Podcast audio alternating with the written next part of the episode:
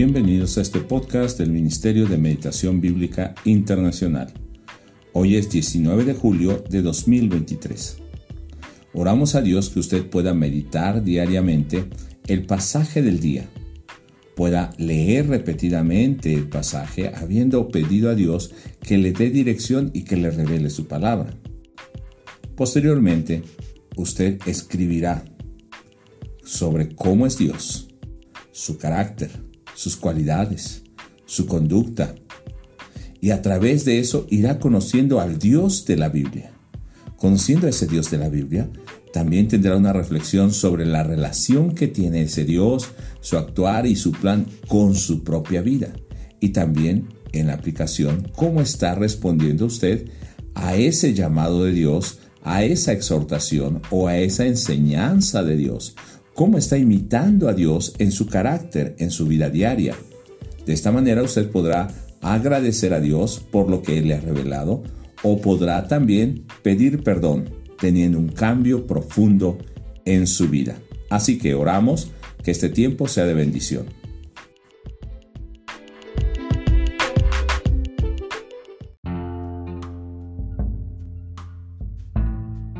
Jeremías capítulo 8 versos 4 al 12 leeré en versión Reina Valera 1960. Les dirás a sí mismo, así ha dicho Jehová, el que cae no se levanta, el que se desvía no se vuelve al camino. ¿Por qué es este pueblo de Jerusalén rebelde con rebeldía perpetua? Abrazaron el engaño y no han querido volverse. Escuché y oí, no hablan rectamente, no hay hombre que se arrepienta de su mal diciendo, ¿qué he hecho? Cada cual se volvió a su propia carrera, como caballo que arremete con ímpetu a la batalla. Aún la cigüeña del cielo conoce su tiempo, y la tórtola, y la grulla, y la golondrina guardan el tiempo de su venida, pero mi pueblo no conoce el juicio de Jehová. ¿Cómo decís nosotros somos sabios y la ley de Jehová está con nosotros? Ciertamente la ha cambiado en mentira la pluma mentirosa de los escribas. Los sabios se avergonzaron, se espantaron y fueron consternados. He aquí aborrecieron la palabra de Jehová. ¿Y qué sabiduría tienen? Por tanto, daré a otros sus mujeres y sus campos a quienes los conquisten porque desde el más pequeño hasta el más grande cada uno sigue la avaricia, desde el profeta hasta el sacerdote todos hacen engaño, y curaron la herida de la hija de mi pueblo con liviandad, diciendo paz, paz, y no hay paz. ¿Se han avergonzado de haber hecho abominación? Ciertamente no se han avergonzado en lo más mínimo, ni supieron avergonzarse. Caerán, por tanto, entre los que caigan, cuando los castigue, caerán, dice Jehová.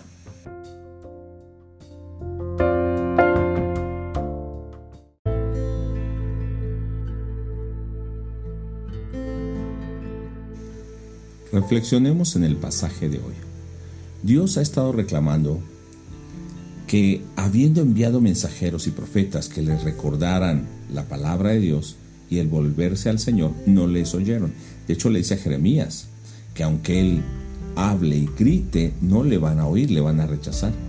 Y no escuchan el mensaje porque no quieren volverse arrepentidos de sus malas obras.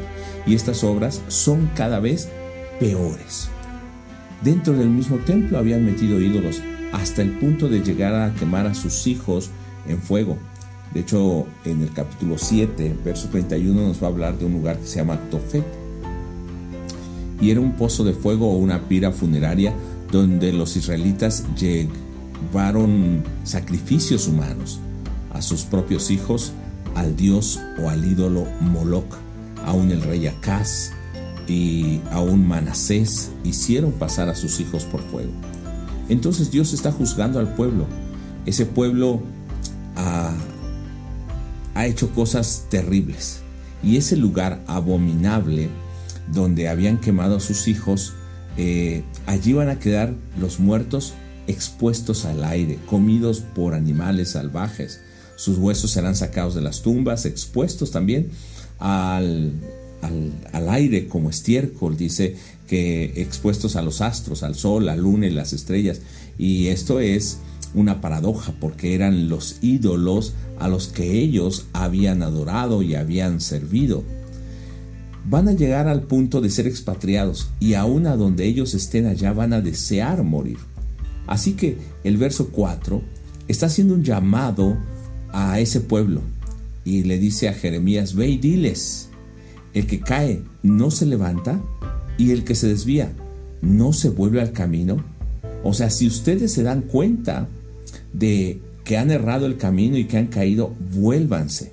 O sea, Dios quiere que el pueblo reflexione por su pecado.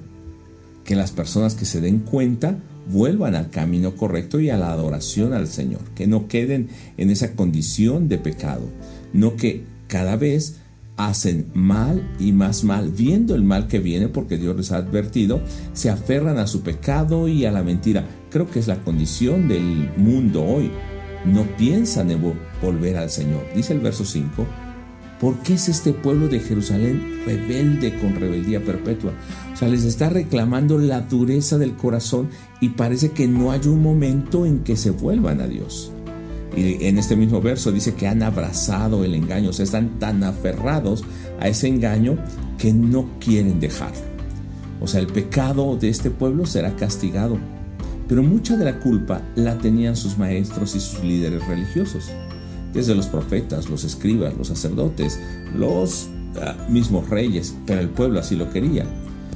Y aún sus sabios, dicen en el verso 8 y 9, que sus sabios Decían que conocían y tenían la palabra de Jehová, pero aún los escribas habían cambiado esas palabras de Dios por mentira, porque aborrecían la palabra de Dios, no les era agradable. Parece que es algo común aún en nuestros días que la gente quiera cambiar las escrituras, tanto que quieren hacer versiones que se adapten a sus intereses o sus deseos, porque aborrecen la palabra sana, santa y verdadera de Dios. ¿No será esto un llamado de cuidarnos para no alterar el mensaje, no hacerlo liviano o ligero, no hacerlo superficial, para que cuidemos el mensaje y la palabra de Dios, para darnos cuenta de nuestros errores? Este es el llamado del Señor tocando la llaga, para que nos demos cuenta de nuestros pecados, de nuestro mal camino, pero no queda allí, es para corregirlos y empezar a seguir el mensaje del Señor. Veamos el verso 10. Expone cómo pequeños y grandes, esto quiere decir todos, profetas y sacerdotes, los líderes religiosos, todos se dejan llevar por la avaricia. El verso 11 es, yo creo que terrible, vergonzoso, porque dice que la cura que dan, o sea, la enseñanza, la exhortación es superficial. Y les dicen que todo irá bien, que habrá paz, porque recuerden que estaban contra la profecía de Jeremías de, esa, ah, de ese cautiverio de 70 años, pero no quieren decir la verdad, que el juicio es inminente y ese juicio viene de parte de Dios. Dice el verso 12 que ni siquiera saben tener vergüenza de su pecado. Y es algo terrible porque cuando no saben tener vergüenza de su pecado, aún ese pecado lo exaltan y lo convierten en motivo de orgullo Hablemos de nuestros días. Esto es lo que pasa. El delincuente ahora se siente orgulloso. El que es pecador hasta siente a regocijo al exhibir su pecado. Y va en contra de aquellos que defienden el camino del Señor. Tengamos cuidado de no estar poniendo un vendolete, una pequeña venda para una herida mortal que necesita una cirugía y un trato profundo. Nuestra vida no necesita oír solo lo que está bien, sino confrontarnos duramente con la condición del pecado o del mundo que hay todavía en nosotros, el cual poco a poco se ha inmiscuido en nosotros y a veces dentro de la iglesia. Al principio tal vez fue sin darnos cuenta, pero después se vuelve parte y aún lo defendemos.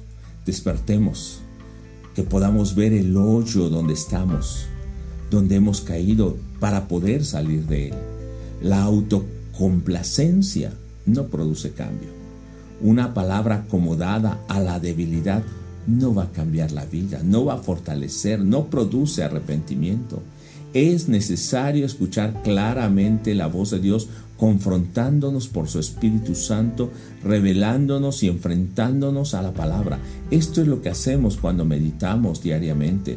Entonces, hoy estemos atentos a lo que Dios nos habló en la mañana y estemos dispuestos a responder en obediencia viviendo esa palabra. Oramos y les mandamos un abrazo, pidiendo que el Señor les consuele, pero también les levante para vivir una vida agradable a Él.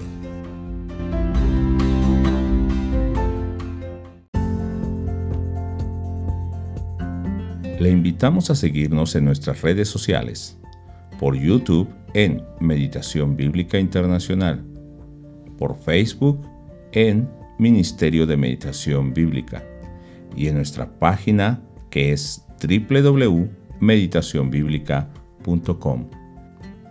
Oramos a Dios que todos estos recursos les sean de ayuda a su vida espiritual y en su meditación bíblica diaria.